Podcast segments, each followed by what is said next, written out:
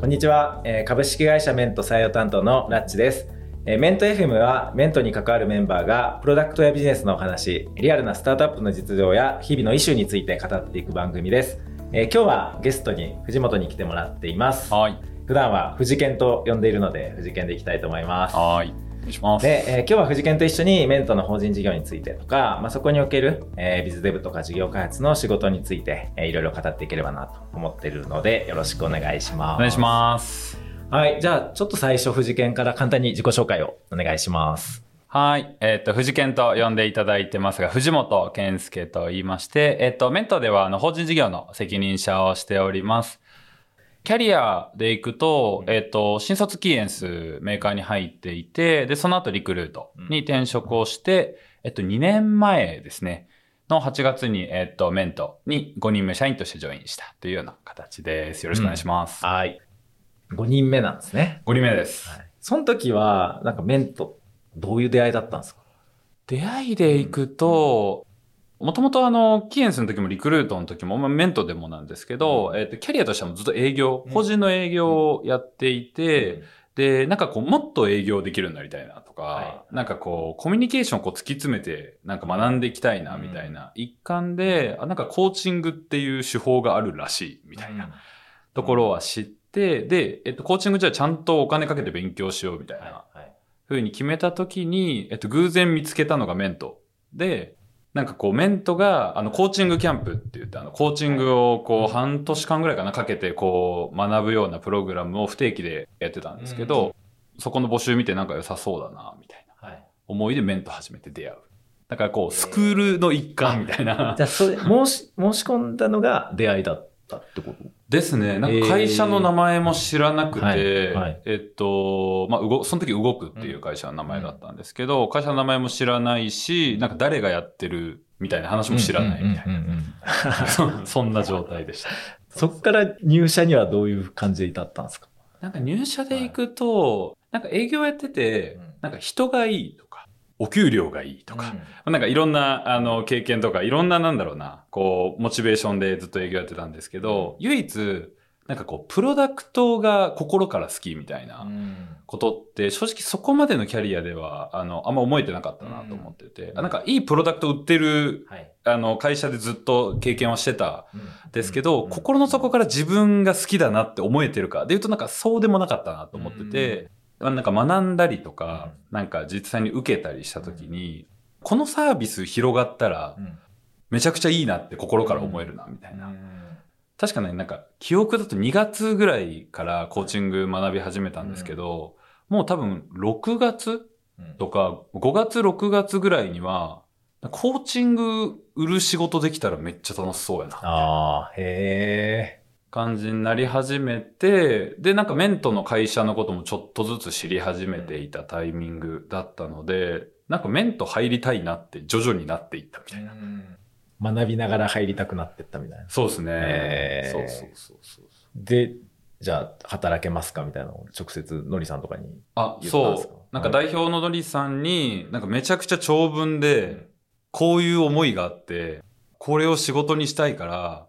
その時まだ転職するって決めてなかったんですけど、はい手伝いたいみたいなことを言って、お給料いらないんでうん、手伝わしてほしいことを言ったんですよ。で、まさかの代表にそれ断られ、なんでやねんみたいな 感じなんですけど、まあでもその時は、あの、ビズ一人目を探してはいたんですけど、副業でマネジメントできるような状態ではないみたいな。話もあったりとか、はい。まあちょっと、あの、どんな議論があったか細かいところまでは知らないんですけど、なんかそれで、ちょっと副業はみたいな感じになったんですけど、いや、それでも働きたかったんで、いやいや、でも、みたいな。感じで、のりさんに確かもう一回長文でメッセージを送って、まあ、さすがにあの、ただはあれだからって言って、まあちょっとお給料もらいながら副業させてもらうみたいな感じで働き始めたのが、でもちょうど2年前ぐらい、えっと、5月か6月とかだったかなという感じですと。で、働き始めたら、まあめちゃくちゃ、まあ私は楽しかったっていうのと、多分、あの、面とか会社からしても、なんか、藤本が働くイメージみたいなのを多分湧いてもらえたっていうのも言ってあったと思うんで、そこぐらいのタイミングで転職するかみたいな話とかをちょっと感じで、まあ最終的に決断して、えっ、と、辞めて入った。なるほど。え事件入った時は、まあ、まだ 2C の事業が中心だったそうです感じなのかね。な。えっと、それでいくと、は、事業としては 2B2C 両方あって、法人は、なんか何社か導入いただいてるぐらい。そろそろ事業として、ちゃんと力入れていく、どうするぐらいはいのタイミングだった。そこから今ってむしろ法人の方がうん主力で、むしろまあそこをより伸ばしていこうっていうあのところで、まあ今藤健はそこあのメインでがっつり入ってるっていう感じだと思うんですけど、聞いていただいている方だとメントの法人事業ってどんな感じなんだろうみたいなイメージが湧いてないうんうん。かなっていうふうに思うんで、今関わってる仕事ってどんな事業でどんな仕事をやってるのかみたいなところを最初にちょっと話してもらえるとなと。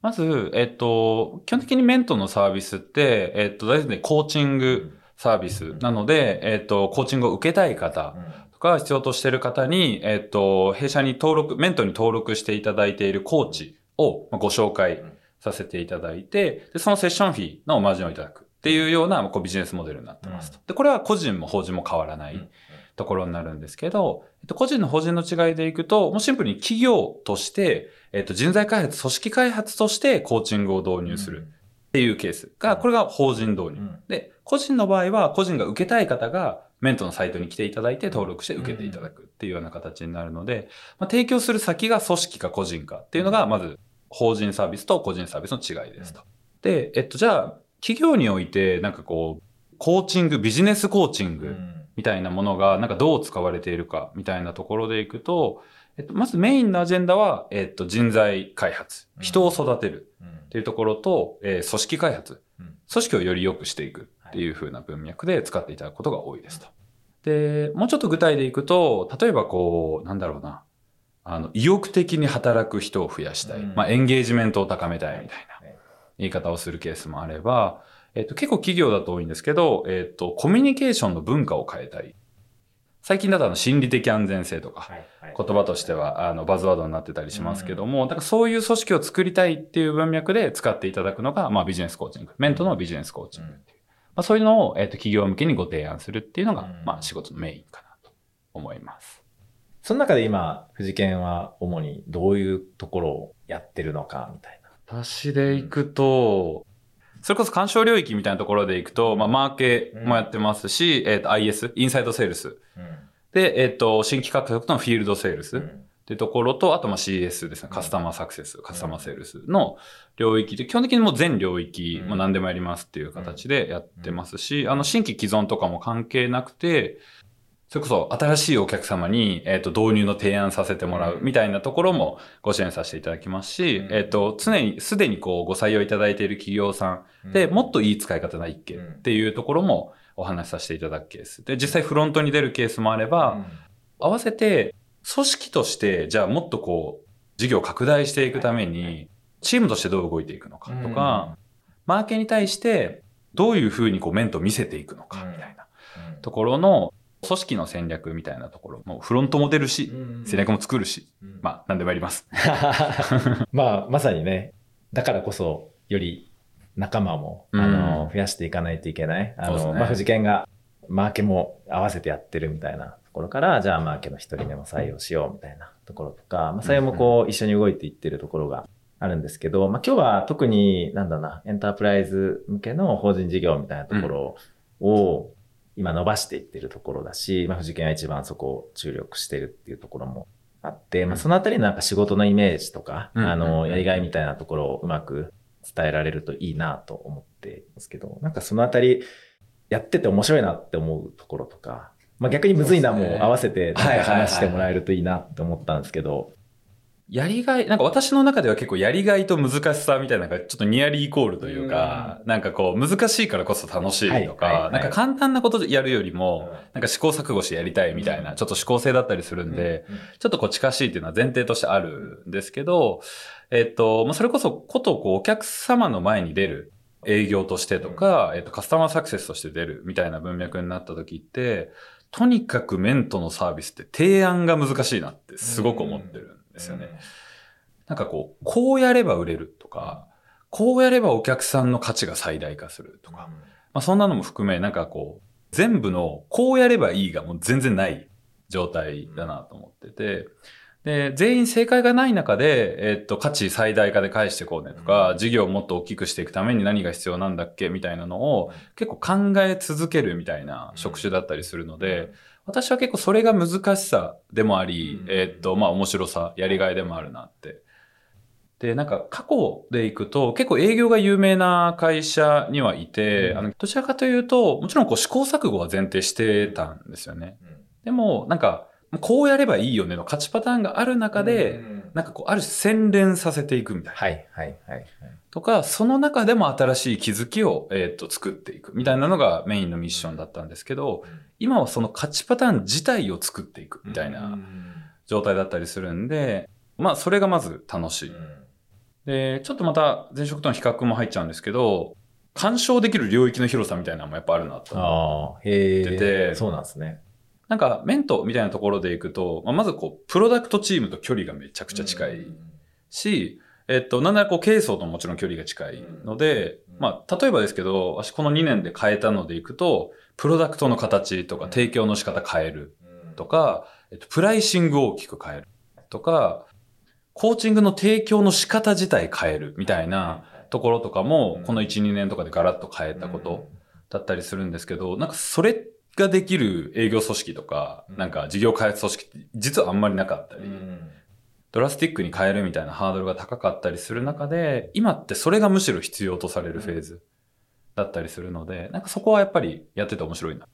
まあ普段向き合いで言うと、まあ社内で言うとね、うん。あのいろんな人と関わったり、プロダクトチーム近いって話もあったと思うんですけど、社外だと主に営業として関わる相手っうんうんうん。ていうのは、企業の中で言うとどういう人たちになるんですか？それでいくと、えっと、大体8割ぐらいは人事の方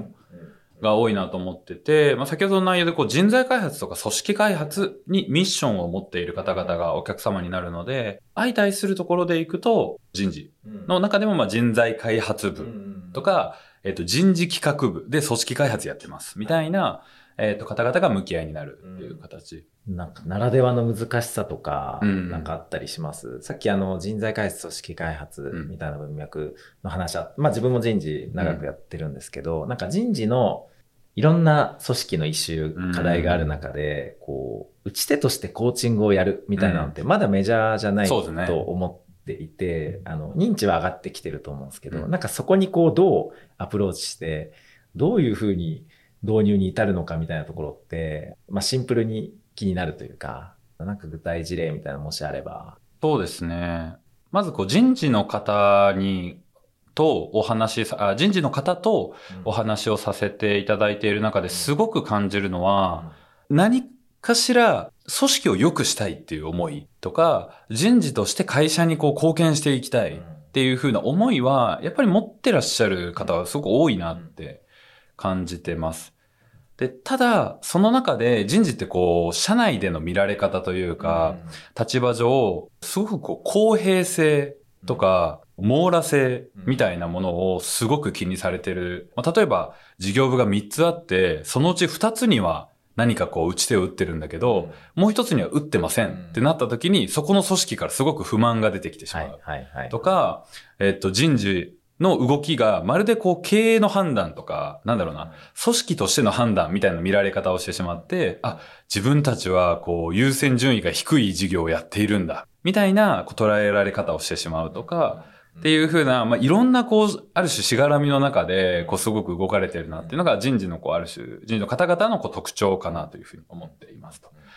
で、その中で、なんかこう、コーチングのハウにたどり着くみたいな文脈でいくと、パターンとして多いのは、すでにもう研修をいろいろやられていたりとか、えっと、社内の制度のを整えるみたいな、いろんなトライをすでにやってきたんだけど、それでもやはり課題が解けてないとか、ちょっと変わり始めてるんだけど変わりきれてないみたいな、なんかもう一歩何か欲しいんだよねっていう風な人事の方が、えっと、コーチング、まあ弊社だったりとかにご相談いただくみたいなケースが多いかなと。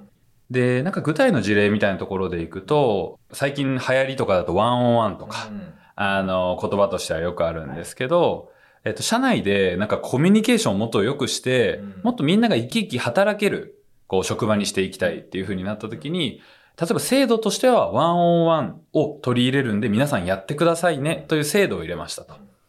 で、次は研修としてコミュニケーション研修をやります。で、ここまでやってらっしゃる企業さんってすごく多いんですけど、いざ現場に入れてみて蓋開けてみると、ワンオンワンが実は詰める場になってしまってるはいはいはい。とか、えっと、コミュニケーションのやり方学んでるけど実行できてる人が全然いないみたいな。ことになってて、これ、やってることは一つも間違ってないのに、あと一歩で変われてないっていう、そんな状態なんですよね。じゃあその課題ってなんだっけ？例えば、そもそもこう、ワンオンワンをやるマネージャーの方が、ワンオンワンの必要性を感じていない。っていうふうなことが仮に課題のこう、ボトル、まあ課題のある種こうメインというか、一番太いところになっているのであれば、じゃあ、マネージャーの方々にコーチングを受けていただいて、対話の重要性だったりとか、対話の中で気づきを得る実体験みたいなものを積んでいただくことが、御社のこのこれまで何とかやってきた制度だったり研修をフルで活かすためにこう必要な要素なんじゃないかっていう話になって、じゃあまずは管理職の方々にコーチングを受けていただきましょう。でそこから制度運用とか、次の施策につなげていきましょう。みたいな話をさせていただくと、確かにこれやんないと始まんないよね、みたいな形の話になると、弊社みたいなサービスを使っていただいてあまあなんかそんなイメーあ。ジ。なるほど、なるほど。今まではこう結構勝ち筋のある会社で磨いてきたっていう話ですけど、まあメントの場合勝ち筋を作りに行くみたいな話、で、今その一個の仮説がその辺にあるっていう話なのかなって思ったんですけど、なんか法人事業において今ぶち当たってる課題感とかあります、そうですね。さっきの勝ちパターンを作ることができてないのが、まあ、あの課題感ではあって、うん。じゃあその勝ちパターンって何かみたいな話をさせていただくのがいいかなと思うんですけど、まず前提として、企業の、そ特にこう人事の方々って、もう課題にもうすでに囲まれてしまってるんですよ。んいろんな課題がこうある中で、どれから解けばいいか、どの順番で解いていくのかっていう話と、えっと、それをどうやって解くのかっていう正解を人事の方も持ててないっていうケースが非常に多いんですよね。それいろんな背景があって、課題が複雑すぎるっていう話だったりもありますし、社内のしがらみみたいな話だったりも、まあ、様々な要素あるんですけど、その中で我々はちゃんと課題も紐解かないといけないですし、それをどうやって解くのかもお客さんが考えてくれるじゃなくて、うん。こっちが考えて提案する。っていうのもやんないといけないし、その上で本当にコーチングが一番最初にやるべきことなのかっていうのを正しく見極めて提案していかないといけない。もちろん、なんか本当はコーチングいらないのに、なんかコーチング提案するみたいな。絶対にうちはやらないんで、それを前提にしたときに、まあ、why コーチングっていう話と why now コーチングっ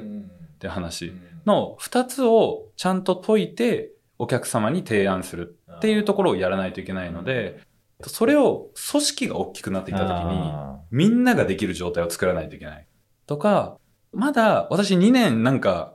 自分のやり方ーで何とかやってきましたけど、これがベストかどうかもわからない。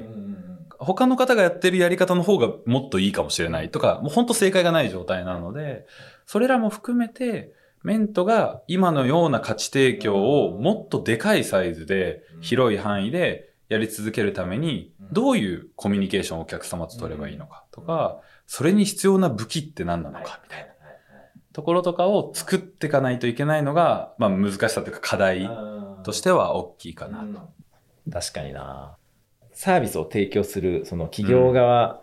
も、まあ、いろんなパターンあるじゃないですか。人事っつっても、はいはいはい。わゆる CHRO みたいな方がいるケースもあれば、大企業さんであれば、やっぱり部門が結構分かれてるそうですね。ので、そのど、どこに当たれているのかみたいなところでも、こう、差しどころって変わって、全然違いますね。そうだし、いろんなパターンもあるし、まあ、抽象度高い人事課題に対して、抽象度高いコーチングを提供するみたいな、うん抽象度かける抽象度みたいなのをどそう具体に落として、あの具体のソリューションにするかみたいなところも、結構提案力もうん求められる仕事というか、さっきのこうレイヤーみたいな話でいくと、社員一人から受けれるサービスうんなんですよね。社員さん一人。例えば社長だけとかあにも提供できるこうサービス。普通の研修ってもう何十人とか何百人一気にやりますみたいな形なんですけど、メントは一人からでも受けれるし、100人でも受けれるしっていうようなサービスなんですよね。何が言いたいかというと、一人当たりの単価みたいなところでいくと、従来の研修よりもどうしても高くなる傾向がある。で、そうなると何が起きるかでいうと、倫理が必須になるんですよね。やっぱこう、社員さん100人にやりたいですってなった時に、けん普通の研修とかよりも予算がガッと上がるので、次倫理通さないといけないって話になるんで、何が起きるかでいうと、先ほどちょっと話させてもらったような、こう、課題を見つけるとか、それの Y と Y Now の、えっと、ストーリーっていうのを伝えるっていう作業を、目の前の担当者さんだけじゃなくて、その上長、うん。さらにその上の決裁者の方にも伝わるような伝え方でやらないといけない。なので、コミュニケーション相手としては、最初はこう人事のこう担当の方なんですけども、最終的にはもう上場企業の CHRO ですみたいな方と議論する機会みたいなのも、結構こう、プロセスの中ではあったりするので、まあ、そこの組み立てとかもちょっとやらないといけないというか、やっていく形になるので、なんかそこも難しさでもあるし、なんか楽しさでもあるっていうか。確かに確かに。そうだね。エンタープライズ企業さんの中で、まあ、しっかり入っていくっていう意味では、うんディールサイズも大きくなる。そうですねなると、社内の職務権限規定みたいなところで大体こう、あもういくら以上はここの決済必要みたいな感じで倫理も必要になる。からそこもイメージしながら、こうちゃんとストーリーを作っていくというか、なんかそういうことも必要になるっていうそうですねこと。だよね。なんかちょっと、あの、この先、未来みたいなところで、個人的に、まあ、メントを通じてやっていきたい目標とか夢みたいな、もしあれば。えっと、個人として、個人としてというか、なんか個人としての夢の話と、ビジネスとしての夢の話がそれぞれあるなって思ってて、まず先にちょっとビジネスの話させていただくと、今って結構、あ、コーチングといえばメントだよね。うん。とか、質の高いコーチングを受けたかったらメントだよね。っていう状態が一番近いなっていうふうに思ってるんですけど、組織のことで困ったらメントうん。ぐらいまで事業を昇華させていきたいなって思っていて、コーチングってやっぱ言ってしまうと、一個のハウうん。で、別にコーチングが全ての課題を解決できるわけでももちろんなければ、できないことだってもうたくさんあるんですよね。メントは組織のことで困ったら一定助けてくれるし、その中でコーチングだったりとかのハウが必要になった時はメントに依頼しようねっていうぐらい、ある種なんか各企業のパートナーになってるとか、なんか困ったら声かけてもらえるみたいな、えっと、状態の事業には、えっと、していきたいなと思っているっていうのが、なんかそれがこう、メントが作りたいビジョンとか、目指したい方向に近しいものだなと思っているので、なんかそれはビジネス面での目標としてやりたいこと。で、なんか一個人としては、うん。みたいなところでいくと全然話変わるんですけど、学生向けにコーチング提供したいい。いいね。が、うん。そう、結構、ずっとこれはもうメント入る時ぐらいから思ってて、はいはいはい。学生ってめちゃくちゃ大きな意思決定を、なんだろう、内政があまりないままに、こう、するケースって結構多いと思ってて、まあ例えば私で行くと、えっ、と、大学決めるときとか、大学からこう、初めての就職先を決めるときって、めちゃくちゃ大きい意思決定だったはずだったんですけうんど、フラットに意見くれる人とか、なんか相談できる人って、私はいなかったなって思ってて、今振り返ると、あの時にプロコーチと話せていて、内省できてたら、もっとこう納得度高く、大きな意思決定をずっとこう自己肯定感高いままできたな。はい。正解だったとしても、一ルのこう後悔はある気がしてて、うんあっちだったら違ったのかなとか、メントがもっと大きくなって社会に影響を及ぼせるとか、めちゃくちゃ事業が伸びて、まあそれこそ現実的な話でいくとキャッシュがあるみたいな状態になったら、めちゃくちゃ安く学生に提供することとか、なんかそういうのをやりたいな、みたいなはいはい。思ってます。いや、むちゃむちゃいいっすね。うんうんそういう意味ではなんか限定的にこの領域だけっていうよりは、うんやっぱり、うんまあ、この先広がっていく世界、あの、無調普通にっていうビジョン、向かっていく方向で言うといろんな可能性がうんあるし、まあ、藤健自身はそこに対して自分のウィルも重ねてるっていう感じなんですね。そうですね。ああなんかそしたら最後になんか、あの、特にまあ今回事業開発うんやりたいみたいな人に向けてなんかメッセージあれば。そうですね。メントの、えっと事業開発で、もう圧倒的に、えっと全員とこう、コラボレーションしながら働けるこう環境であるっていうふうに思ってるんですね。その中で事業の勝ちパターン作っていく。この仕事自体が、えっと、まずめちゃくちゃ楽しいっ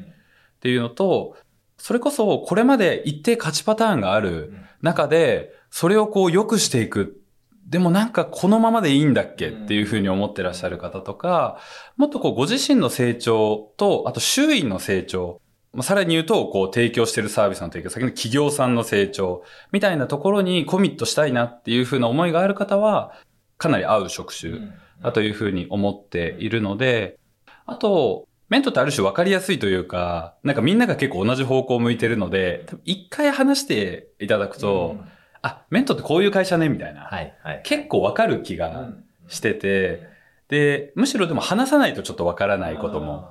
あると思っているので、ちょっと興味あるな、みたいな方は、ラフに全然私が出るんで、なんかこう話できるといいな、みたいな。思いました。そうだね。はい、確かに。もう普通にツイッターで DM もらっても、ね、あもう全然。ありがたいですよね。はい、うん、大丈夫です。わかりました。ありがとうございます。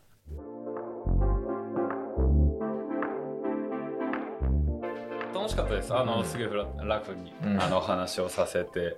いただきます。あの楽しかった。無事件の有名な話も聞けてよかったです。ありがとうございます。ずっと思ってるな感じかな。